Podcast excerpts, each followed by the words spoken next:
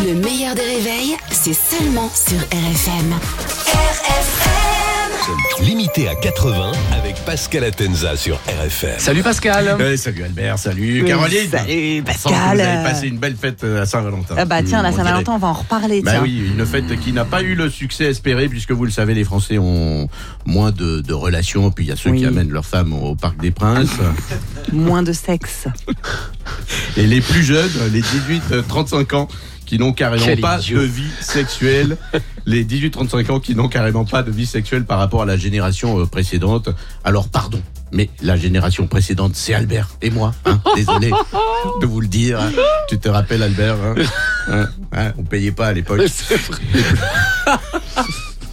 Et plus étonnant, il y a des jeunes qui sont complètement as- as- as- asexués, pardon, je vais y arriver, c'est-à-dire qu'ils ne veulent aucune relation, personne ne les a jamais touchés, regardés avec amour ou désir, mais ça peut changer s'ils prennent la ligne 13 du métro. Les bouquinistes, oui, c'est vite ça. Les bouquinistes des quais de Paris ne seront finalement pas déplacés. C'est euh, Macron qui l'a annoncé. C'est une bonne nouvelle pour les amoureux des livres. Alors, c'est la police qui voulait euh, les enlever pendant les JO pour la sécurité. Oui, pour la sécurité, euh, bien sûr, c'était pas pour les lire, hein. évidemment. Je vous rassure. hein. Donc, dommage, ils auraient pu toucher un livre. Tant pis. hein.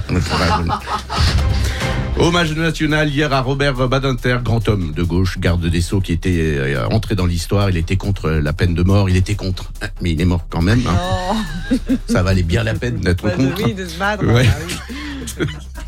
C'était aussi un formidable avocat. Alors il est entré dans l'histoire, je vous le disais, euh, pour euh, l'abolition de la peine de mort, mais surtout il est entré dans l'histoire pour être le seul avocat français à ne pas avoir défendu Nicolas Sarkozy. Historique. Historique. Et justement, Nicolas Sarkozy et l'affaire Big Malion maintenant, fin du procès en appel. Alors juste une petite parenthèse, hier c'était la Saint-Valentin, c'est aussi euh, le début du carême hein, pour les catholiques, hein. c'est une période de jeûne, donc joyeux. Jean-Luc Laï à tous.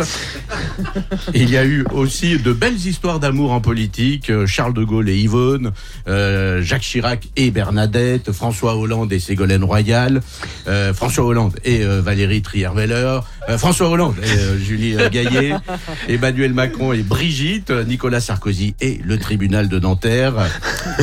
Coup de tonnerre, Nicolas Sarkozy a été condamné à un an de prison, dont six mois ferme. Il est furieux. hein, il est monté sur ses petits chevaux. C'était à prévoir. C'était à prévoir. Un de ses livres s'appelle Promenade. Bon, bah, c'est 30 minutes, deux fois par jour. hein. Maintenant, il le sait. Voilà, c'est tout pour Bravo. Pascal. Pascal Atenza qui est avec nous tous les matins sur RFM en direct à partir de 8h15 et puis le replay en vidéo sur le Facebook du meilleur des réveils. Comme ça, vous pouvez le voir en pour de vrai ou alors le télécharger en podcast. Comme ça, c'est pour de faux. Le meilleur des réveils avec Albert Spano et Caroline Turbide de 6h à 9h30 sur RFM. RFM